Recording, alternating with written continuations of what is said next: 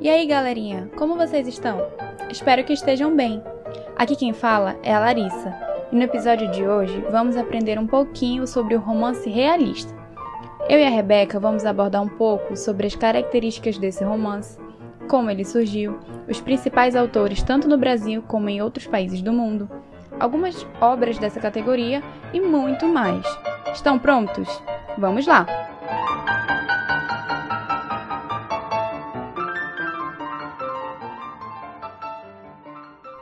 O realismo foi um movimento estético predominante no mundo ocidental em meados do século XIX. Ele surgiu na França como uma onda de oposição à subjetividade e ao individualismo da tendência artística anterior, o romantismo. Como o próprio nome sugere, essa manifestação cultural significou um olhar mais realista e objetivo sobre a existência e as relações humanas. Dois fatos históricos foram fundamentais para a criação e crescimento do movimento realista nas artes: a Revolução Francesa e a Revolução Industrial. A influência desses marcos ocorreu, pois, como consequência de ambos, surgiu o crescimento do poder da burguesia na sociedade. Com isso, as cidades passaram a ter cada vez mais pessoas que migraram do campo em busca de melhores condições de vida por meio do trabalho nas fábricas e comércios. A vertente se manifestou principalmente na literatura, sendo seu marco inicial o romance realista Madame Bovary, de Gustave Flaubert, publicado em 1857 na França. A obra teve destaque na época e foi considerada um ícone da literatura francesa. O autor inovou na narrativa ao expor um casamento infeliz, questionando a idealização romântica e trazendo assuntos polêmicos, como o adultério. Além dessa obra, tivemos também outras obras e outros escritores que se destacaram nesse movimento, como, por exemplo, na França ainda, a obra A Comédia Humana, do autor Balzac, e O Vermelho e o Negro, de Stendhal. Em Portugal, temos, por exemplo, essa de Queiroz, que é o escritor que se destaca com a obra O Primo Basílio, de 1878, e O Crime do Padre Amaro, de 1875. Em solo britânico, temos a escritora Mary Ann Evans, que, sob o pseudônimo de George Eliot, escreveu algumas obras realistas como Middlemarch, em 1871. Ainda Henry James, autor de Retrato de uma Senhora, que foi publicado em 1881. Na Rússia, as obras realistas mais conhecidas são Crime e Castigo, publicado em 1866, Ana Karenina, publicado em 1877, e As Três Irmãs, publicado em 1901. O romance realista é de caráter documental procurando fazer o retrato de uma época, dando conta dos espaços sociais normalmente da burguesia. Há uma preocupação por parte dos autores em retratar as camadas mais baixas da sociedade, seus dramas e suas condições precárias, como forma de denúncia social.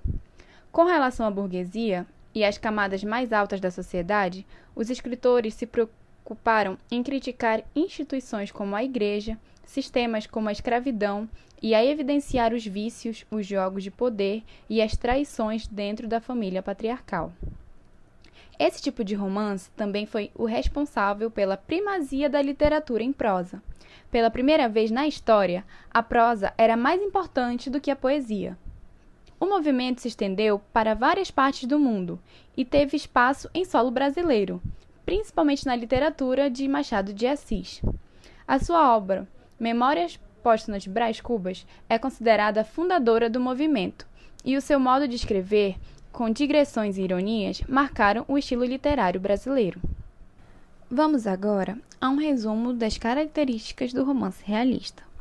A primeira delas é a objetividade, que se opõe ao excesso de subjetividade presente nas obras românticas, cheias de idealizações.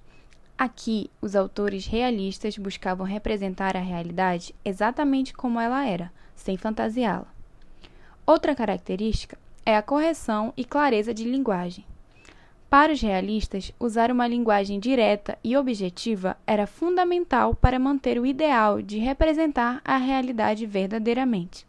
Por isso, não é comum nas obras desse movimento, por exemplo, descrições vagas ou imprecisas.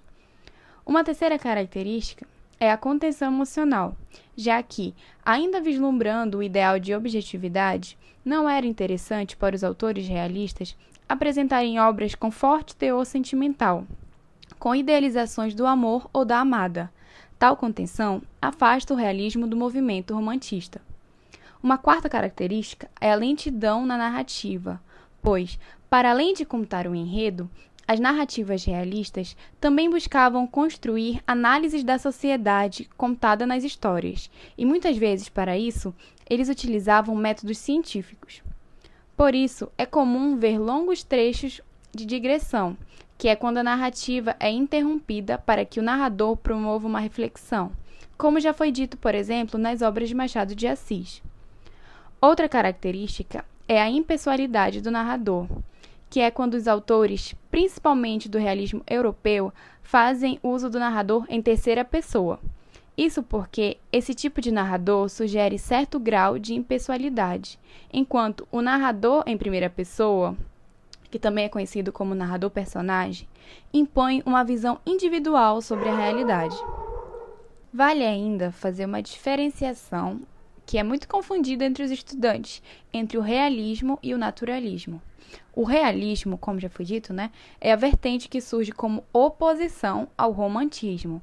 A linguagem é culta e direta, mas ainda assim detalhando com precisão cenas e personagens. Ele tem a intenção de retratar o mundo como ele é, explicando o ser humano objetivamente e sem, e sem ilusões.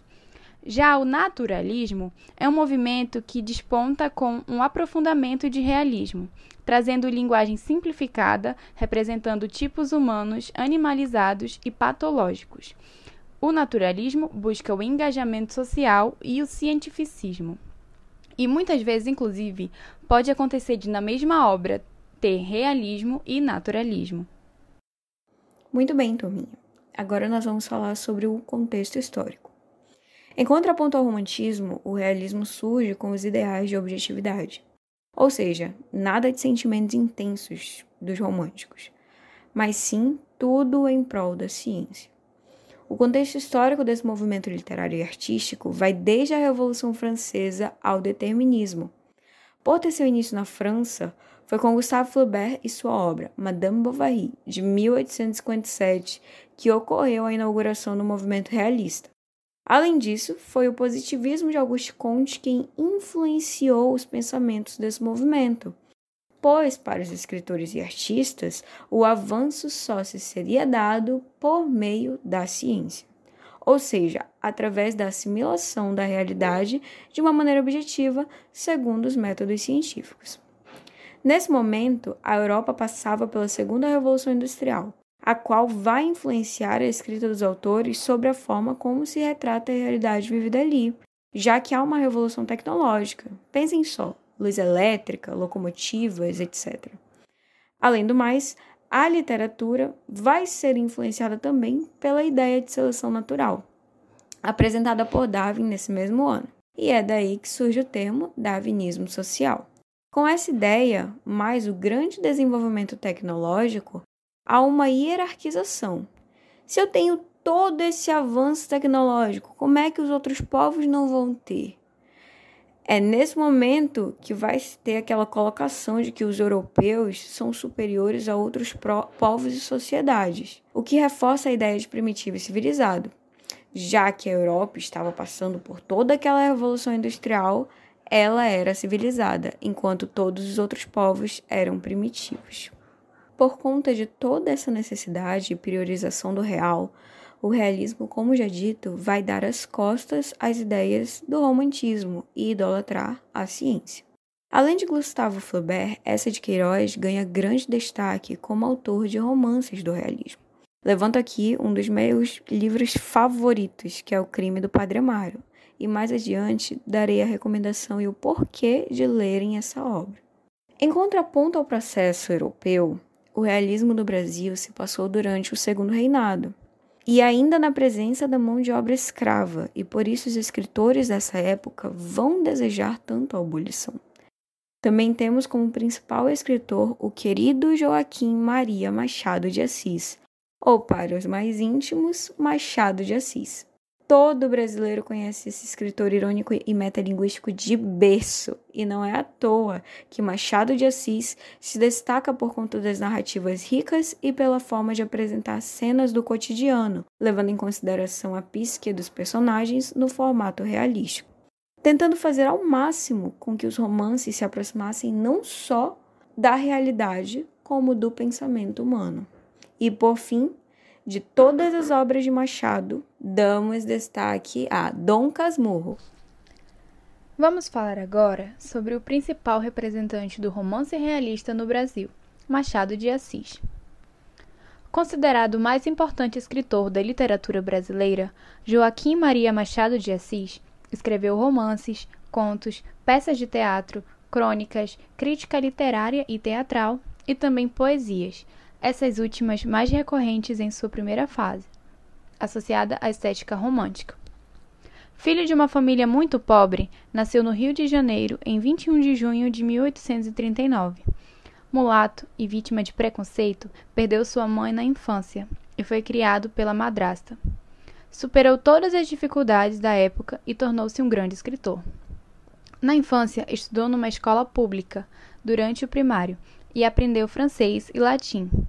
Trabalhou como aprendiz de tipógrafo, foi revisor e funcionário público. Publicou seu primeiro poema, intitulado Ela, na revista Marmota Fluminense. Trabalhou como colaborador de algumas revistas do, e jornais do Rio de Janeiro e foi um dos fundadores da Academia Brasileira de Letras e o seu primeiro presidente. Nós podemos dividir as obras de Machado de Assis em duas fases. A primeira é a fase romântica, que pertenceu ao movimento romantismo, onde os personagens de suas obras possuem características românticas, sendo o amor e os relacionamentos amorosos os principais temas de seus livros. Desta fase, podemos destacar as seguintes obras: Ressurreição, publicada em 1872, seu primeiro livro, A Mão e a Luva, de 1874, Helena, de 1876 e Yaya Garcia, de 1878. Na segunda fase, a do realismo, Machado de Assis abre espaços para as questões psicológicas dos personagens. É a fase em que o autor retrata muito bem as características do realismo literário.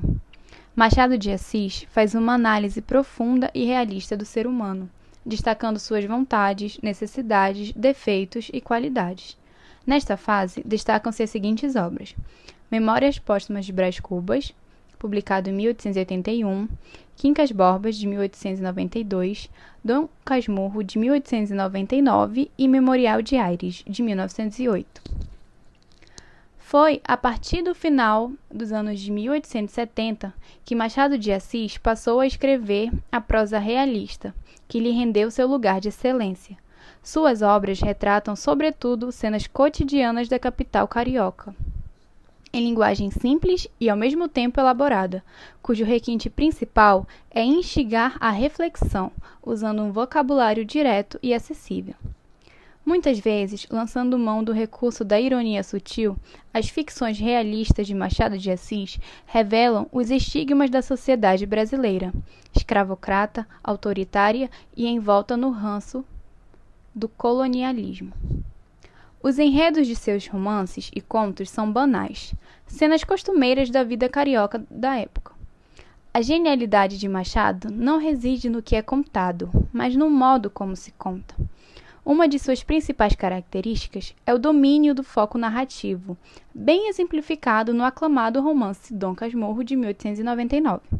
Escrito em primeira pessoa, o leitor acompanha a apresentação do real pelas palavras do narrador personagem Bentinho, que relata situações a partir de sua percepção. E aí vocês vão saber mais um pouquinho daqui a pouco com a nossa resenha. Normalmente, o narrador das obras de Machado de Assis também costuma dirigir-se ao leitor, como é o caso de Dom Casmurro, Memórias Póstumas de Brás Cubas e diversos outros contos, como Cantiga de Esponsais, do livro de história Sem Data, de 1884. Esse recurso aproxima o leitor da narrativa, como se fosse um diálogo, uma história que se conta durante uma conversa. Machado de Assis morreu de câncer em sua cidade natal no ano de 1908. Com certeza vocês já devem ter escutado ou visto nas redes sociais sobre o casal Capitu e Bentinho. E já começamos com aquela dúvida, turminha. Afinal, traiu ou não traiu? Bom, esse queridíssimo casal veio do romance Dom Casmurro, escrita por Machado de Assis, e que, apesar de ter sido publicada em 1899, a obra ainda prende a atenção dos leitores do século XXI. Narrada por Bento Santiago, o Bentinho, a história tem como principal problemática o possível triângulo amoroso vivido por Bentinho, Capitu e Escobar.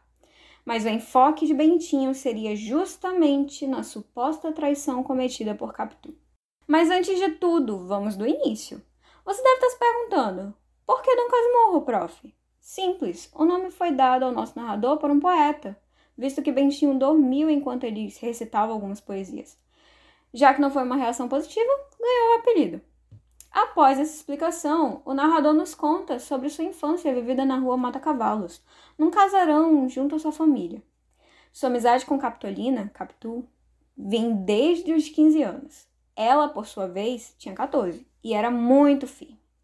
Isso gerou incômodo no agregado José Dias, já que ele não gostava muito do pai de Capitu. E isso leva a questionar a mãe de Bentinho, Dona Glória, sobre a promessa que ela fez quando o menino ainda era uma criança e de que ele deveria ir para um seminário. Bentinho então fica com raiva de José Dias, cheio de cólera, e conta tudo para Capitu o que aconteceu. Eles começam a traçar vários planos para impedir a ida dele, mas todos sem sucesso. Bento é enviado ao seminário, mas promete à moça que um dia voltaria e que casaria com ela. No seminário, Bentinho conhece Ezequiel de Souza Escobar e logo ficam grandes amigos.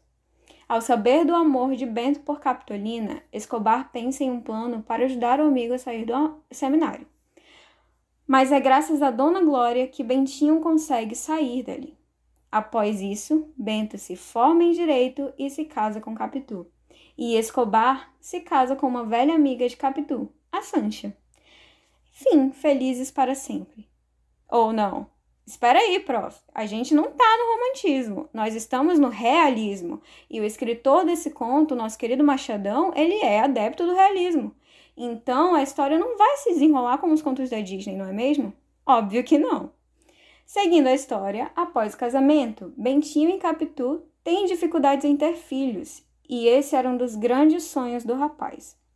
Já seus amigos, por outro lado, têm uma garotinha a qual recebe o nome de Capitolina em homenagem a Capitu.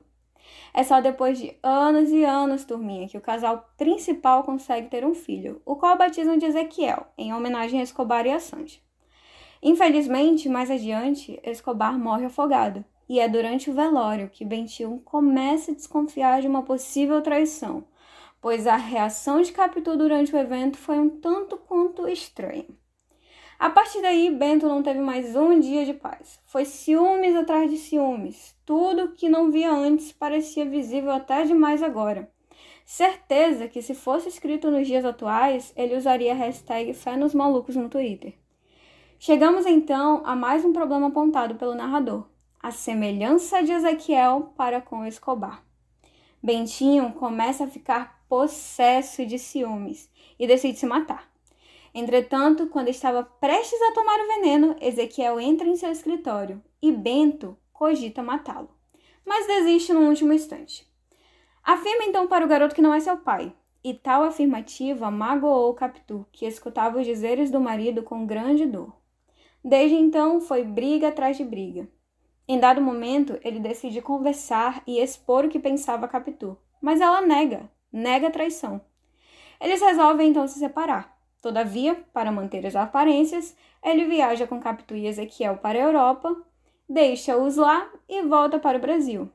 Capitu falasse por lá, já Ezequiel ainda tenta retomar os laços afetivos com o pai, mas sem sucesso, pois Bentinho não consegue olhar para o rapaz sem ver Escobar nele. Por fim, Ezequiel falece por conta de uma doença e Bentinho tenta apenas construir uma casa semelhante à de sua infância. Eita historinha, hein, turminha? Mas aí fiquem aberto. Capitu traiu ou não Bentinho? Nunca saberemos. Já que quem narra tudo é apenas o Bento, não vemos em nenhum momento o ponto de vista de Capitu. Mas vai ver que no final o Machado de Assis realmente queria deixar todos os leitores com essa dúvida, né? Para ficar mais interessante o romance. Bom, para finalizar, temos os seguintes personagens então: Bentinho, Capitu e Escobar, os que vivem o triângulo amoroso, Sancha, Ezequiel, Capitolina, a filha de Escobar e Sancha, José Dias, Dona Glória, Tio Cosme, Prima Justina, Pádua e Dona Fortuna, que são pais de Capitu. Agora nós iremos dar algumas diquinhas, algumas recomendações de alguns livros deste momento do realismo, para que vocês possam saborear um pouquinho mais sobre esse movimento literário. Então, agora que nós já trouxemos para vocês um pouquinho sobre o romance realista, vamos indicar algumas obras super interessantes para que vocês adentrem ainda mais no mundinho do realismo. E também outros tipos de romances para que vocês venham se deliciar.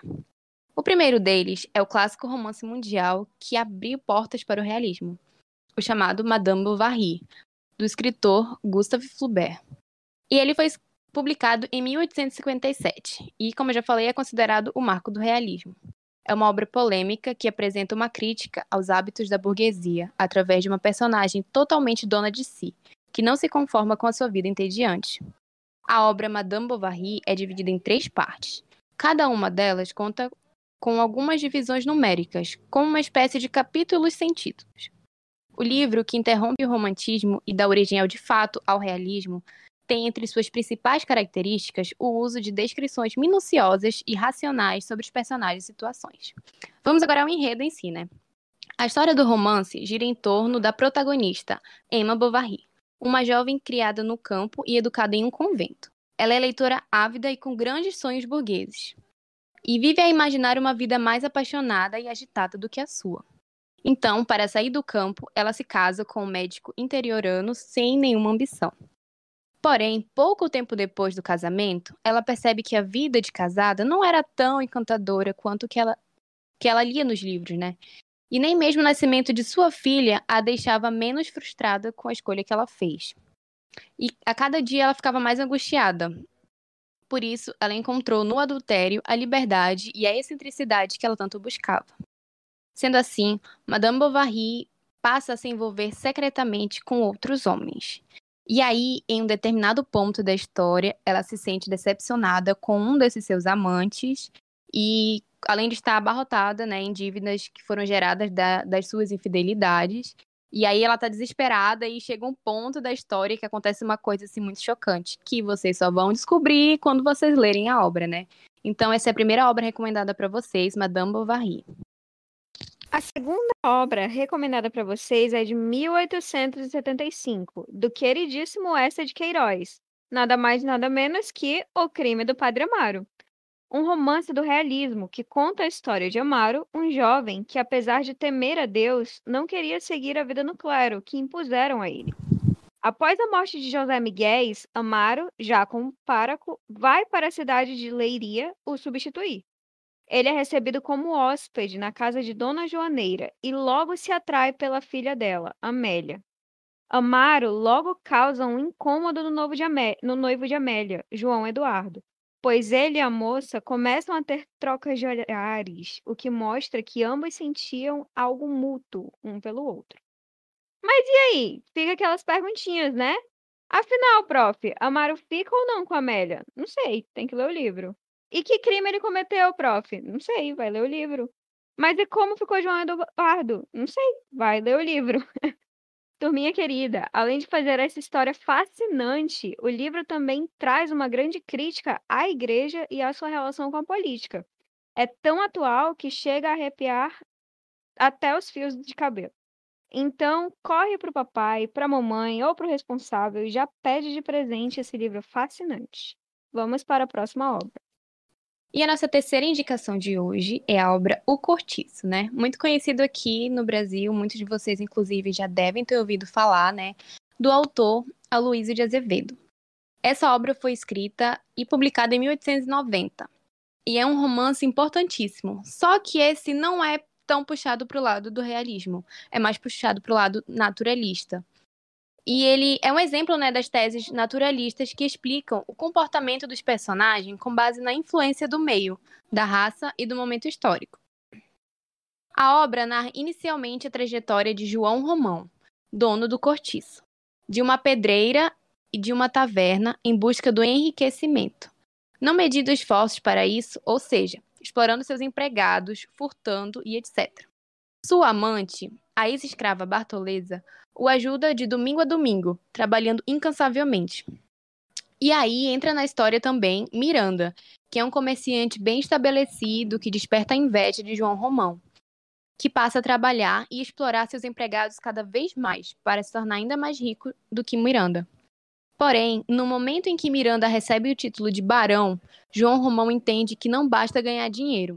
É necessário também possuir uma posição social reconhecida, como frequentar bons restaurantes, teatros, usar roupas finas e etc. Então ele começa a fazer esse tipo de coisa, e até receber também o mesmo título de Miranda. E a partir daí, João Romão se equipara a Miranda, né? E começa a imitar suas conquistas, é, reforma o curtir, sua taverna, etc. E ele começa a ostentar, né? Agora ele é meio que aristocrático ali. E aí ele também se aproxima da família de Miranda e pede a mão da filha dele, Zulmira, em casamento, visando ainda ascender mais. No entanto, tem um empecilho para João Romão, né? Que é a Bartoleza, vocês lembram? A Bertoleza, aliás, que quando percebe a intenção de João Romão em se livrar dela, ela exige parte dos bens que ele acumulou enquanto ela estava ao seu lado. E diante disso, para ser livre da amante, que atrapalha os seus planos de ascensão social, ele a denuncia aos seus antigos donos como uma escrava fugida. E assim, num gesto desesperado, prestes a ser capturada, a Bertoleza faz algumas coisas que vocês também só vão descobrir no momento que vocês lerem o livro, né? É muito interessante, gente. Fica aí essa recomendação para vocês também. Recomendamos aqui o livro O Grande Gatsby, Lançado em 1925 pelo escritor F. Scott Fitzgerald, o romance retrata a história de Jay Gatsby, um homem muito, muito rico, que faz todos os dias festas estrondosas em sua mansão com um único intuito: reencontrar a amada, a Daisy. O romance nos traz desde o sentimento intenso de Gatsby por Daisy a miséria vivida pelas classes mais pobres. Gatsby encontra Daisy, você só vai saber se você ler. Daisy ainda se lembra de Gatsby? Você também só vai saber se ler. Prof, vi que tem filme. Posso ver só o filme? Não. Veja o filme e leia o livro, porque o livro ele vai trazer detalhes e cenas que não são mostradas no filme.